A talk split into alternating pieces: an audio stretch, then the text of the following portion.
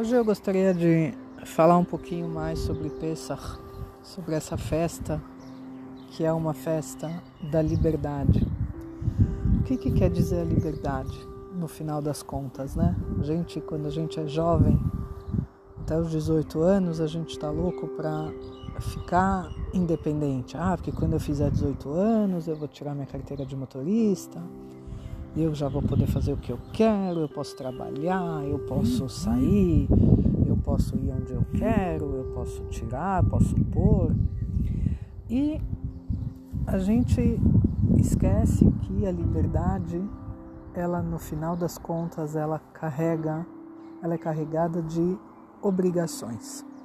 Porque para você ser alguém é, livre, você precisa é, saber que cada ato seu tem consequências e você precisa medir as consequências do seu ato, dos seus atos, porque ser livre, ser livre simplesmente não me, não me permite pegar um carro e dirigir a 100 km por hora em uma rua que passa pedestres. Não, mas o carro é meu, mas eu já tenho 18 anos, eu posso fazer tudo o que eu quero. Não, você tem regras, você tem limites, certo? E aqui me vem uma, um episódio que David Ameller passou, o rei Davi, quando ele viu a Batsheva é, em cima do, do telhado. E ele se sentiu muito, muito atraído por ela. E ele era o rei e ele se sentiu atraído e ele mandou o marido dela para a guerra e mataram o marido dela na guerra para ele poder ficar com a esposa dele. E justo hoje eu li o capítulo dos Salmos em que Davi pede desculpas para Deus sobre esse sobre esse episódio na vida dele. Ele diz: Eu pequei para Deus. E olhando assim, você fala: Puxa, ele era rei, ele era poderoso, ele tinha tudo que ele podia, que ele queria. Ele podia ter a mulher que ele quisesse, afinal de contas, ele era o rei. Mas ele escolheu aquela mulher. Ele escolheu fazer tudo o que ele fez para poder ficar com ela. E no final, ele ainda escreve no livro dos Salmos, eu pequei para Deus. Por que, que ele não pulou esse tema, né? Quantas coisas a gente faz errado e a gente passa por cima fazendo de conta que não fui eu.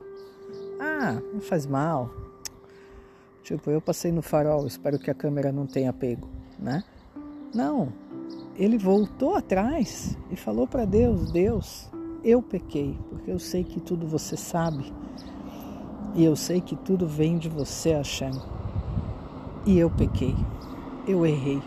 Olha a nobreza desse homem, que ele voltou atrás, ele voltou para a cena do crime como se fosse e falou para Deus: Olha, Deus, eu estava aqui, eu fiz errado. E eu sei que você sabe, eu sei que você viu, eu sei que você está o tempo todo junto comigo, mesmo quando eu peco.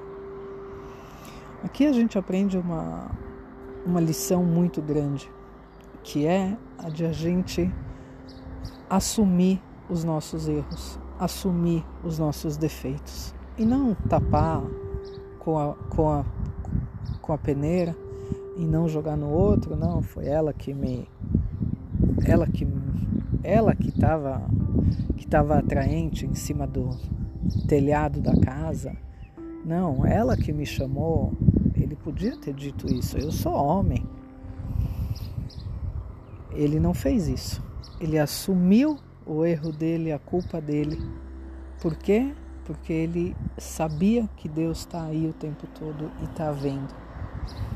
Então, aqui a gente vê uma coisa importantíssima: o quanto a gente precisa realmente assumir os nossos erros quando erramos e que não tem problema nenhum a gente assumir os erros, porque errar a gente erra todo dia. Agora, fugir dos erros a gente não pode nenhum dia.